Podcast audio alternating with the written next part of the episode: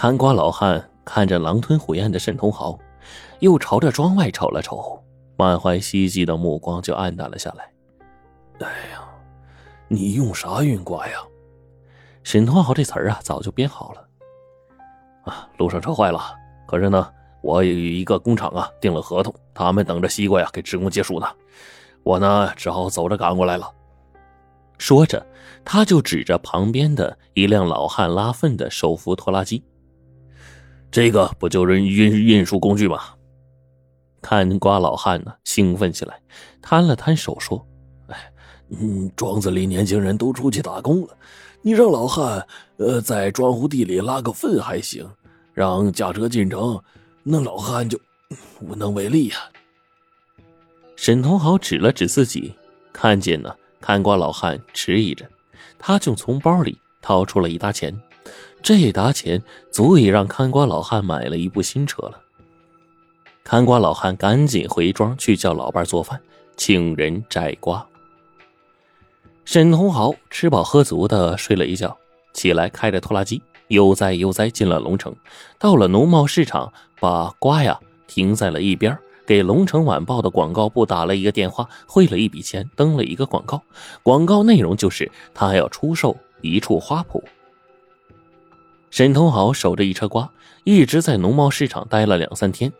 第四天的时候，他从《龙城晚报》上看到了一则求购兰花的广告，便扔下了一车西瓜，朝僻静的巷道，向这个兰花广告所在的地址——城东小山电视发射塔赶去了。这是沈同豪和熊哥的联络方式。以前呢，他们就是用这种方式联络的。不过，这是第二套联络方式。电视发射塔下的小山坡有一块不起眼的石头，石头里面有一张熊哥藏下的注入巨资的银行卡。沈通豪呢，也要留下他最后运送那批毒品的存放地点。沈通豪溜出城区，他眼前一亮。就在他站立的小山丘边上，下边有一个两三百亩大的湖泊。湖泊对岸的小山坡上啊，立着一个高大的发射塔。沈通豪四处望望，远处有一些漫不经心的游人。他顺着山坡溜到湖边，身子立刻掩藏在这个芦苇丛中，迈腿就向湖岔里走去了。沈通豪赫然发现，湖岔里隐藏一个钓鱼人。他若无其事的走过去，耳边响起了一个惊雷般的响声。沈老弟，你到底还是逃出来了呀？沈通豪是魂飞天外呀！那个人竟然是自己绑架过的大企业家易正军。易正军正笑眯眯的看着他，示意他戴上放在一边的草帽，坐下钓鱼。沈通豪木偶般的坐下，半晌才醒悟过来，惊问道。你就是熊哥，易正军瞅着钓竿，笑着说：“哼，熊哥之名啊，是道上兄弟给的称呼，我叫易正军。”易正军见到沈通豪呆愣着，就解释说：“这次运货呀，你被罗长江盯上了。罗长江使的那是欲擒故纵之计，想让你呀把我牵出来。”看你差点稳不住阵脚，才让你绑了我，转移罗长江的视线。果然，罗长江中计了，只能以绑架罪把你送进监狱。这不，罗长江那个土老帽警察呀，哪是咱们对手啊？你还是自由了。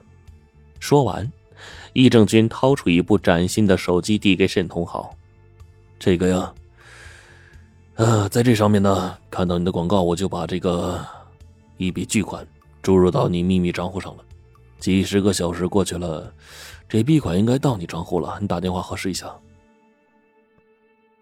沈同豪接过手机，拨了一串长长的号码，询问了几句，脸上露出满意的微笑，把手机递还过去。易正军接过手机，取出卡扔进了湖里，又伸手把手机塞进了湖边的淤泥之中。他一边洗手一边说：“沈老弟啊。”你该把藏货地点告诉我了吧？就在我家呢，半山别墅楼梯里。沈同豪说。易正军惊讶的说：“这，你家已经被警察给翻了个底儿朝天了呀？”沈同豪冷笑着：“熊哥，我把你的货糟蹋一些，喷在一些墙上，警察的缉毒犬嗅到啊，我就一口咬定，那我吸食的时候抛洒的。他们凿墙啊，却没想到凿楼梯啊。说着，沈同豪就发出了一阵笑啊，易正军也忍不住笑了。沈同豪一直紧绷的神经就放了下来。嗨，兄啊，多年你是真人不露面，这次却和逃亡的我见面，是怕我拿了钱要把你的货卷走吧？易正军正色的说：“不，你是我合作过最是最缜密的兄弟了。”我不怕你出卖我。再说了，你现在过去，说不定将来呢，我们还是邻居呢。做着汗累累的大毒枭，到地狱做邻居去吧！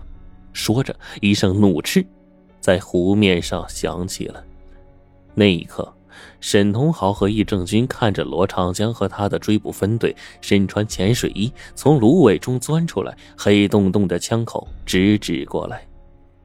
易正军是面如死灰呀，看到罗长江指挥手下从湖里捞出电话卡，从淤泥里掏出手机，似乎明白了什么。罗长江啊，这是你设的一圈套。易正军，你不还是钻进来了吗？哼，雁过必定留痕。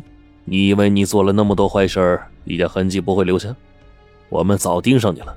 只是苦于没有足够证据，你用绑架案迷惑我们，我就用沈同豪来引出你这条毒蛇。押解路上，苏海一伙被我们干掉，你终于出手了。你的手下劫走沈同豪的时候，我们将计就计放了他。其实啊，我们在龙城出山口的严密布控呢，已经发现了。四天中，沈同豪就下了身。当他在老农那里香甜吃瓜的时候，我们就盯上他了，直到把你这条毒蛇成功引诱出来。听到这里，易正军发出了一声狼嚎啊！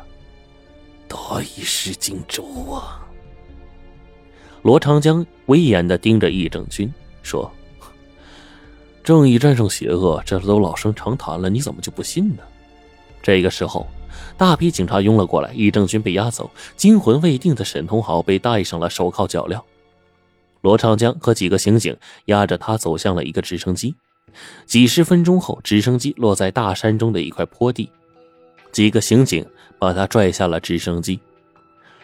神志已经恢复正常的沈通豪拖着咣当咣当的脚镣走了下来，他在罗长江面前稍微停了一下，什么也没说，低着头。转着笨重的身子就走了，脚镣依然是叮咣叮咣的响，如同被敲响的丧钟。走到桥下，沈同豪赫然发现大门墙上写着一行字：“乌蒙山监狱。”沈同豪的脸肌肉在颤抖，转过头来盯着押送他的罗长江，面目狰狞地说：“罗长江，你马上就要把老子送进地狱了。”何必多此一举，把老子送到监狱来呀？罗长江威严冷峻的说：“沈同豪，那是不久之后的事情。既然押解你入狱，就得把你送进监狱，这就是法律。”